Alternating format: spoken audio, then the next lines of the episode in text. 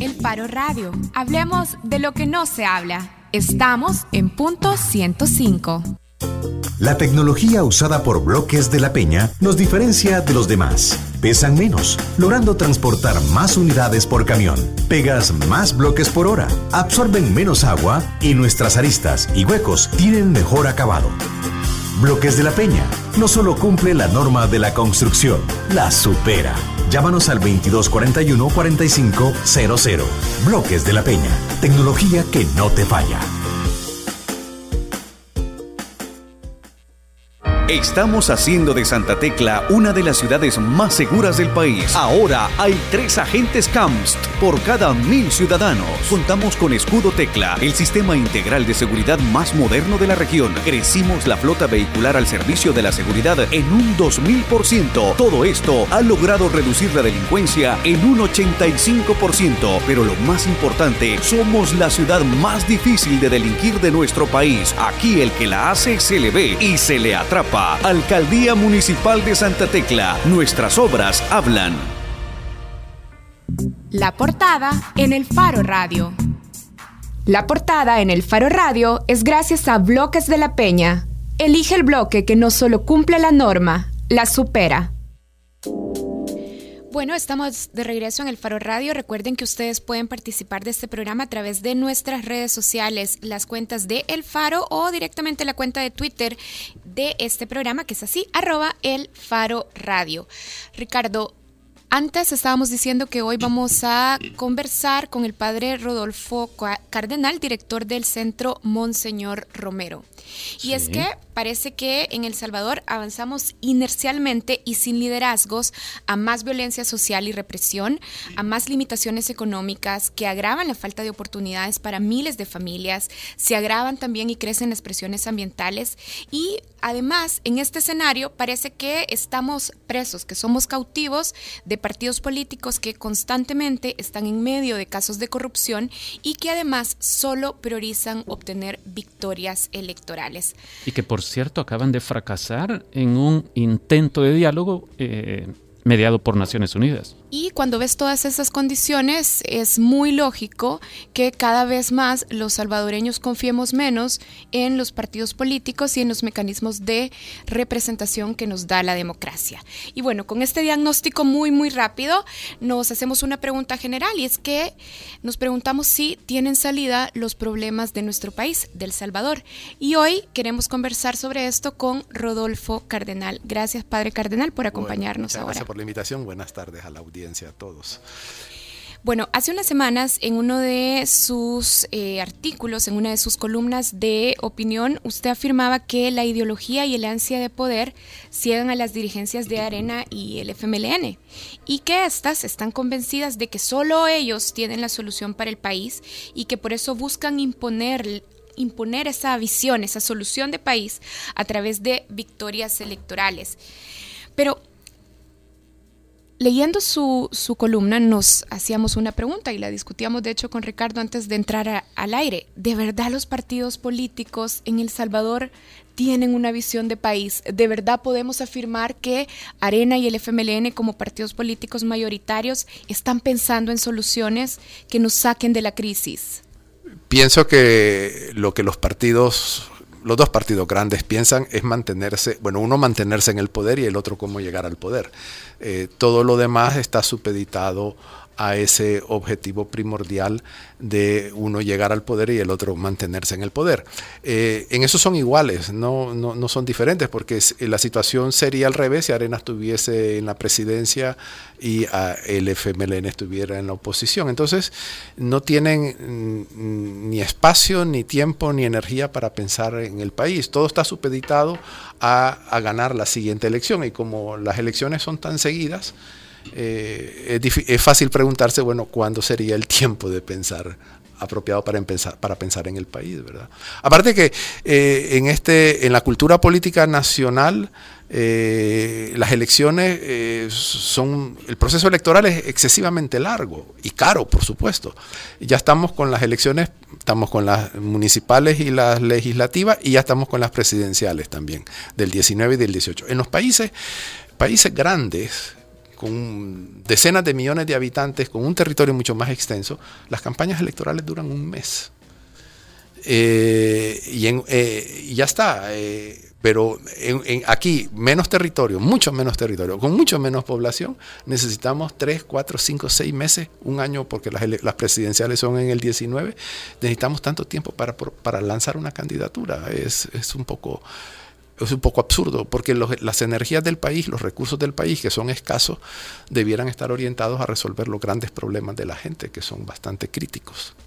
Eh, Rodolfo, hace 10 días, hace semana y media estuve en este mismo programa Rubén Zamora. Estábamos hablando sobre el fracaso del esfuerzo de Benito Andión en representación del secretario general de Naciones Unidas eh, para intentar sentar a la misma mesa a sobre todo los dos principales partidos de este país. Y él nos decía es que el gran problema es que este país está cautivo de partidos cuya cuyo único interés es ganar elecciones. Es decir, coincide en eso con usted, pero pareciera que están muy cómodos en eso. ¿Por qué los partidos políticos en El Salvador pueden estar aparentemente muy cómodos? Porque siguen actuando igual. Nosotros comentábamos también hace poco que mientras este país iba a tres episodios de potencial impago este año, los diputados en los primeros nueve meses del año estaban contratando casi 500 nuevas personas en la Asamblea Legislativa, incluidos un par de centenares como asesores de los, de los diputados. ¿Por qué los partidos políticos aparentemente están tan cómodos en este país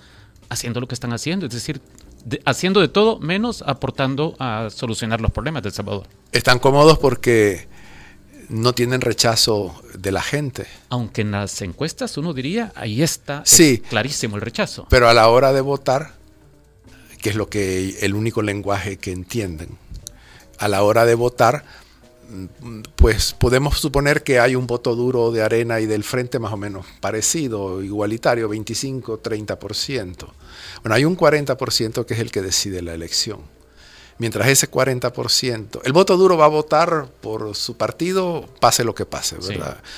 Es irracional, pero así es. Eh, y también pasa en otras democracias. Pero el 40-45% eh, es el que decide la elección. Eh, y, la, decide a veces por pocos votos. bien, mientras ese 40% no se haga sentir, eh, de alguna manera eh, no van a los partidos a cambiar. Y en ese sentido me llama la atención que los precandidatos presidenciales de Arena están tratando de seducir a ese sector.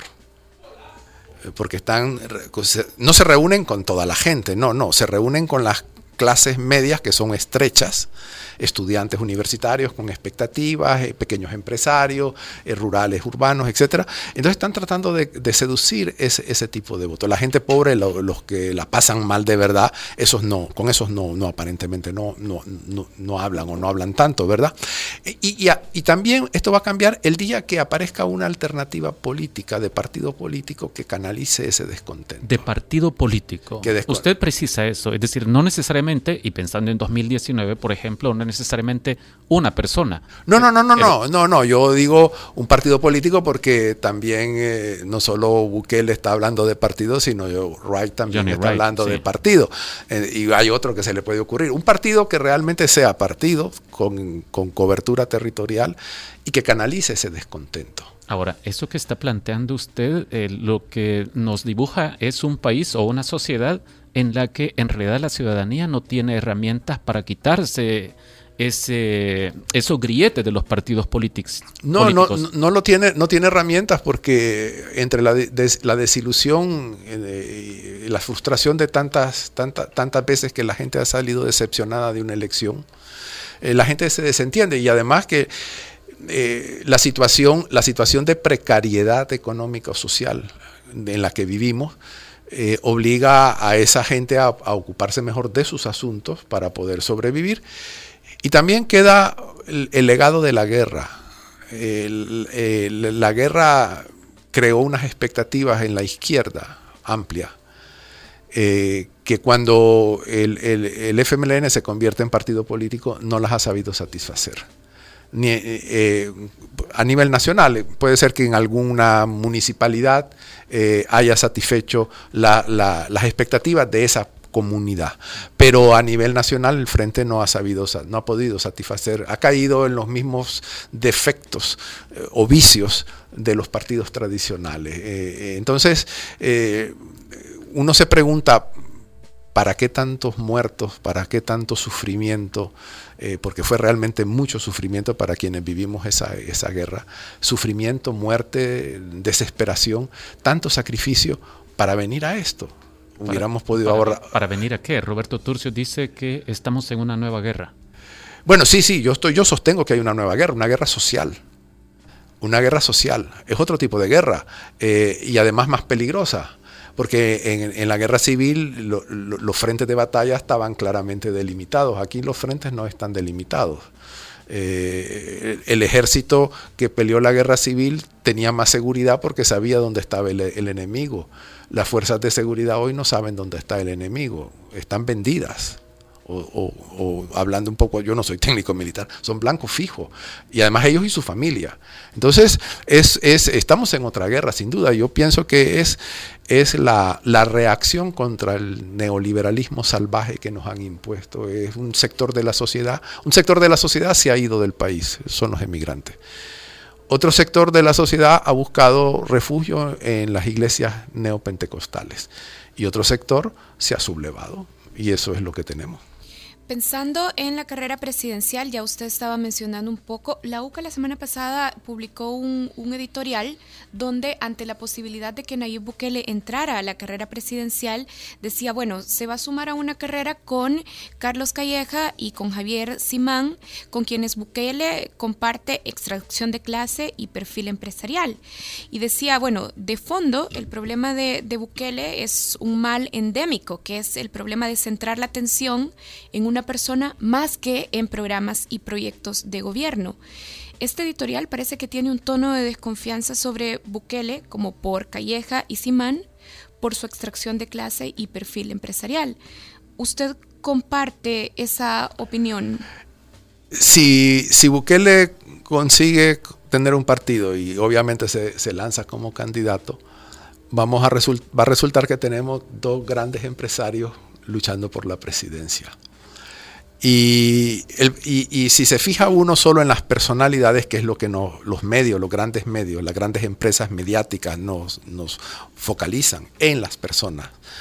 Eh, entonces eh, se corre el peligro de personalizar todo y olvidarnos de los programas políticos. Eh, el país necesita una, una, reforma tributaria progresiva urgentemente, el país necesita resolver el problema de la violencia, problema del empleo, etcétera. Bueno, para no seguir, no vamos a hacer una larga letanía de problemas. Entonces, lo que, lo que tienen que ofrecer lo que tienen que ofrecer los candidatos a la presidencia, los siguientes candidatos a la presidencia, es medidas concretas para salir de estos de, dos o tres problemas importantes. No, no, hace falta que los abarquemos todos, pero dos o tres problemas importantes. Entonces, eh, quien dice que se preocupa por la gente, quien dice que tiene una nueva visión de país, quien dice que, va a ofrecer nuevas formas de gobierno, eh, y siendo empresarios, sería interesante saber cuál es el salario mínimo en sus empresas y qué tipo de ambiente laboral hay en sus empresas.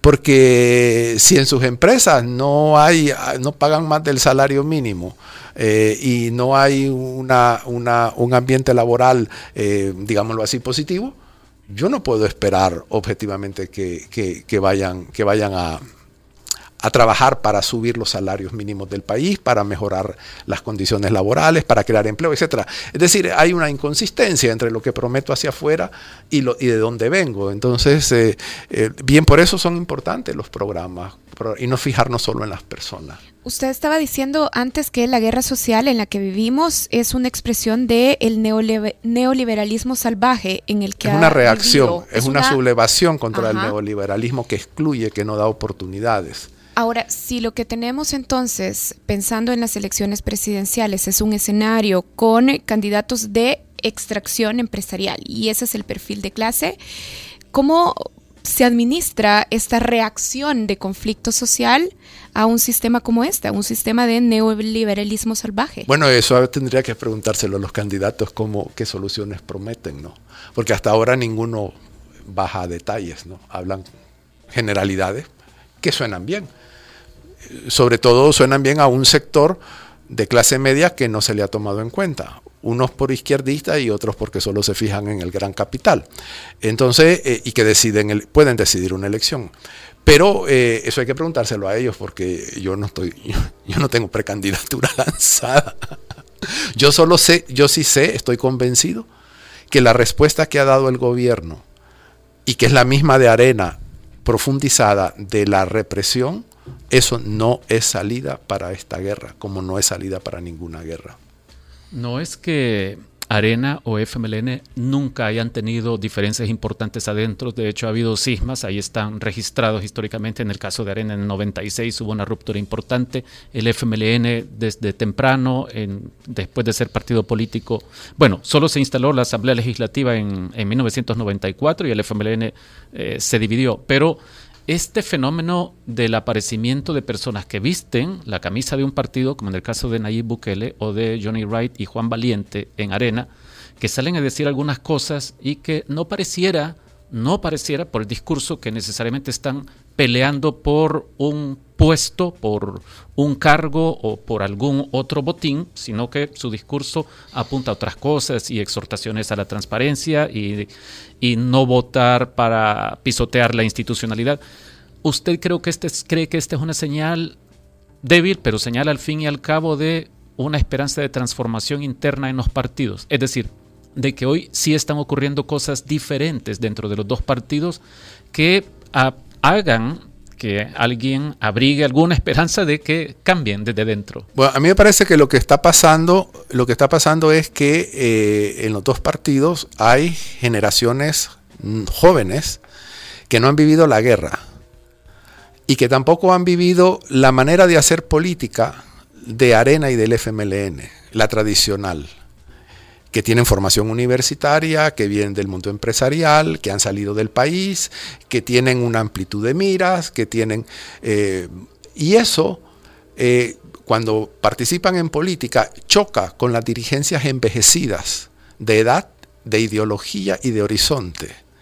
Y esas dirigencias son, están tan obcecadas en su, en, su, en su manera de ver y de pensar que no saben manejar los cuestionamientos y las disidencias. Y por eso acaban expulsando a los disidentes. Solo los dos son igualmente autoritarios y verticalistas. Solo la, militancia tiene que obedecer absolutamente las directrices de la cúpula. No hay posibilidad. Eh, están también aquellos jóvenes de arena que proponían una serie de cosas también que le sonaron a herejía, a, la cúpula de arena, y también callaron, diezmaron. No lo toleran.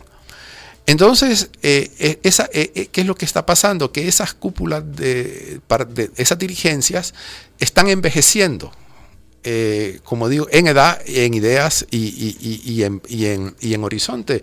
Y, entonces estas nuevas generaciones que no han vivido la guerra, que no tienen por qué, no traen ese legado y y que no están de acuerdo con esas prácticas que se generaron en la guerra y antes de la guerra, eh, piensan la política de otra manera.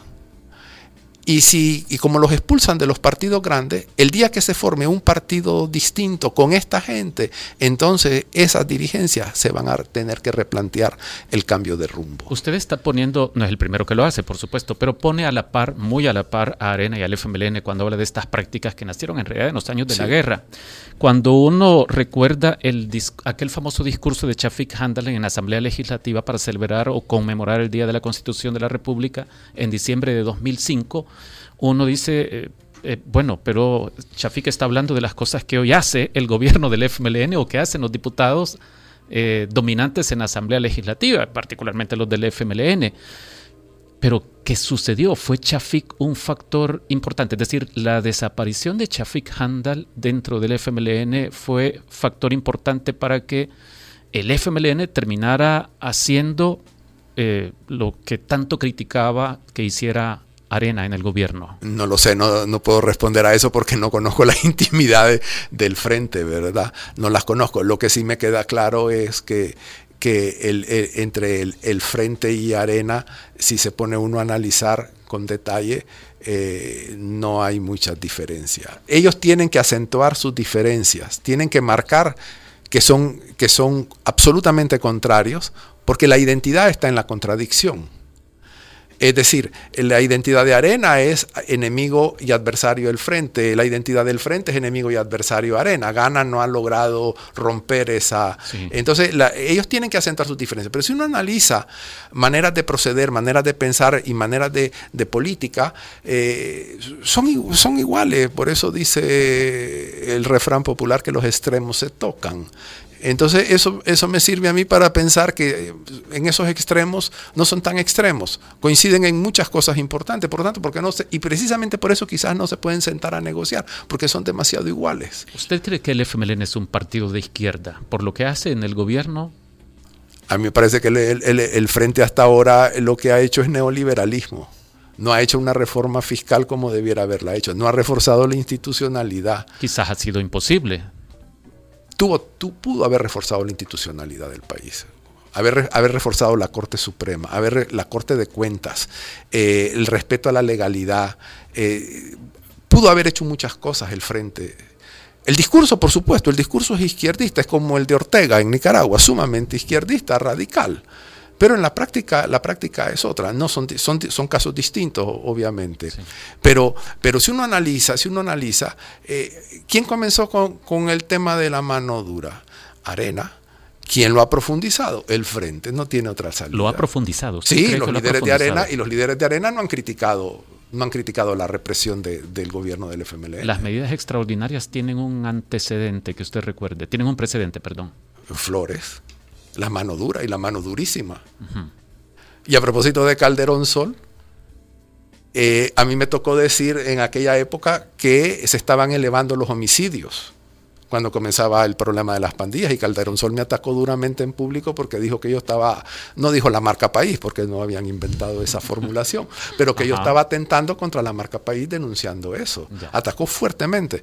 Eh, entonces eso lo comenzó. El mismo discurso de ahora. Bueno, pues sí, eso lo comenzó, eso lo comenzó Arena y lo ha seguido el frente. Eh, la opción es la represión. Y yo pienso que hemos llegado a una guerra social que no tiene salida. Y cuando nos dice un partido distinto para administrar esa guerra social, ¿en qué está, en qué está pensando? ¿Qué, ¿Cuáles son los indispensables de este partido distinto? No, no, yo no he pensado, yo, yo, bueno, yo lo que digo es que cuando el descontento de las nuevas generaciones se pueda canalizar a través de un partido político y que tenga nuevas ideas y nuevas políticas, eso precisamente porque son de otra generación, tienen otra manera de pensar, tienen otra formación y tienen otra experiencia, entonces van a mover a las cúpulas para, de los partidos de arena y del frente, porque se van a cuestionar y no podemos seguir así como estamos. Y o, ganan una elección o, ganan terreno electoral y proponen, proponen políticas, pero yo no, yo no, yo no, yo no puedo adelantar aquí que porque yo no estoy en la política, eh, yo no puedo adelantar aquí qué tipo de partido con qué política. Lo que sí insisto es que la represión e, para resolver este problema social que tiene el país, la represión no es la salida. Sigamos con esta temática entonces. A ver, usted suele escribir, eh, Rodolfo, de impunidad, por ejemplo, de corrupción, de la polarización política, de desigualdad y ha hablado también del infierno en las cárceles salvadoreñas. Su columna del 21 de septiembre, eh, usted la tituló Pobres contra Pobres y hacía referencia a lo de la masacre, la matanza en la finca San Blas a manos de, policías criminales. Eh, me llamó la atención este título porque es un titular que de seguro se habrá utilizado en más de alguna ocasión anteriormente, cuando era arena, gobierno, cuando teníamos la guerra civil. En la época, de la, guerra, en la época de la guerra pero, civil. Pero ¿cómo es posible eh, que como que estuviéramos caminando en círculos? De nuevo estamos hablando de pobres contra pobres. Exactamente, exactamente. Pues porque, porque... hemos conmemorado o celebrado 25 años de la firma de los acuerdos de paz y hemos regresado o qué? No, no hemos regresado. Es que, yo, yo no le llamo acuerdos de paz, yo le llamo los acuerdos de 1992. Okay. Eh, es que no hemos regresado, es que esos acuerdos no resolvieron el problema. Es más, social. El problema social. Es más, si una, una, de las razones, y eso lo han reconocido uno de los negociadores del gobierno de entonces, de Cristiani, una de las razones de Cristiani para, para impulsar eh, el final de la guerra por negociado fue aplicar eh, lo que el, neoliberalismo, la privatización, eh, toda la reingeniería que llamaron. Bueno, eso lo comienza Cristiani y lo, y lo, y lo termina Calderón y después lo sigue Flores. Entonces, y esa, esa política neoliberal lo que hace es excluye a la mayor parte de la población. Excluye a la mayor parte de la población. Y entonces, eh, como dice el editorial del diario de hoy el otro día, dice que el, que, que el secreto está que el, que el que trabaja come. El problema, eso fue antes. Para, para comer hay que trabajar. Pero es que ahora no hay trabajo. No es que no quiera trabajar, es que no hay empleo. Entonces, eh, eh, y, por lo tanto tengo que buscar otras alternativas ilegales. Entonces, eh, el, tema, el tema está es que no hemos, la, la, estructura económico-social del Salvador es tan injusta, tan desigual, que obliga, que excluye y, y crea esa pobreza y esa miseria con la que nos estamos viendo. Y las protestas también frente a eso. Y hay que, por eso he mencionado antes, una parte de la población se va del país, otra parte busca refugio en la religiosidad neopentecostal y otra parte se dedica al crimen, porque no, no, no tiene alternativa. Yo no es que esté apro aprobando el crimen ni las mandías, por supuesto que no. Pero, es, pero hay que analizarlo objetivamente. Yo sé lo que la gente quiere, una buena parte de la población, que, re, que, que se mueran, que los maten, que los, que los aniquilen. Eh, bien, eh, esa no es salida tampoco. Y aparte, si son cristianos, tengo que recordarles el quinto mandamiento, no matarás. Sí, vamos a 2018 y a 2019, dos años electorales. Eh, ¿Usted se siente optimista? ¿Tiene algunas razones para estar optimista respecto de lo que pueda ocurrir en esas elecciones? Honestamente me es indiferente quién salga electo le es indiferente, pero usted cree que puede ocurrir algo positivo para El Salvador. No veo razones. Si no, me da, si no me das las razones, yo no las veo. El gobierno, el gobierno que llegue, hablemos de las presidenciales, que es sí. más, más claro. El gobierno que llegue en el 19 se va a encontrar con una crisis financiera, una crisis financiera brutal. Sí. Y va a tener que enfrentar, va a tener el problema de las pensiones otra vez y, va a tener el problema de la violencia. Y entonces, si no lo comienzan a resolver desde ahora, el que llegue, si Arena piensa que ganando va a resolver, se equivoca. Y si el Frente piensa que cuando tenga todo el poder legislativo y tenga la presidencia, lo va a poder resolver, se equivoca también. Que es discutible si va a tener, si, quién va a tener, si van a tener alguna mayoría en la asamblea. Entonces, el que llegue el que llegue se va a encontrar un país en, en, el caos financiero. Y eso no se resuelve en un periodo presidencial. Eso para no hablar de la crisis de la salud pública y para no hablar del seguro social, el desastre que es el seguro social. Y para no hablar cómo está la educación. Que lleva un recorte presupuestario para el otro año. Encima, encima.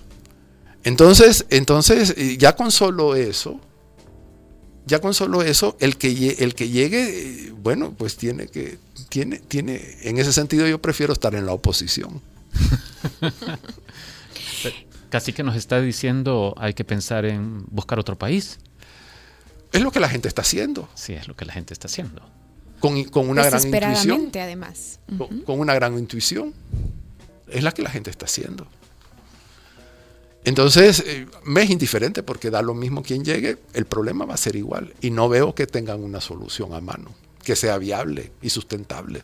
Vaya, pero pensando en nosotros, en los electores, ¿en qué entonces diría usted que tenemos que enfocarnos? ¿Qué tenemos que priorizar pensando en ir a votar o ¿Qué hacemos? O sea, si usted movemos? no tuviera alguna esperanza, Ajá. por ejemplo, no escribiría sus columnas señalando cosas. Ah, bueno, porque la esperanza es lo último que se pierde. Ajá, vaya, usted no la perdió. Y la esperanza no hay que perderla. Ajá. Yo espero que algún día alguien entre en razón y, y puedan ser sensato. ¿En qué aferra usted su esperanza? En, que el ser humano, a pesar de todo, a pesar de todo, el ser humano eh, es abierto y tiene, es razonable y al final puede, y hay un fondo de bondad que ojalá alguna día, algún día se ilumine. Eh, en ese sentido, el gran ejemplo fue Monseñor Romero. Monseñor Romero insistía, insistía, insistía y decía, ¿usted en qué? ¿Por qué? Porque tengo esperanza, esperanza de que esto cambie. El día que ya no se critica o que ya no se opina, entonces se pierde, ya se ha perdido la esperanza. ¿En qué pueden? yo creo que tienen un papel muy importante. Presionen a todos los candidatos a que concreten los planes. ¿Cómo? ¿Cómo se presiona a los candidatos? Bueno, eh, ustedes, eh, ustedes tomen el discurso y miren, y miren las inconsistencias del discurso o la vaguedad del discurso. Por ejemplo, es muy fácil y dice, yo prometo que voy a hacer esto, que voy a hacer esto. Periodísticamente se hace más o menos, se ha hecho.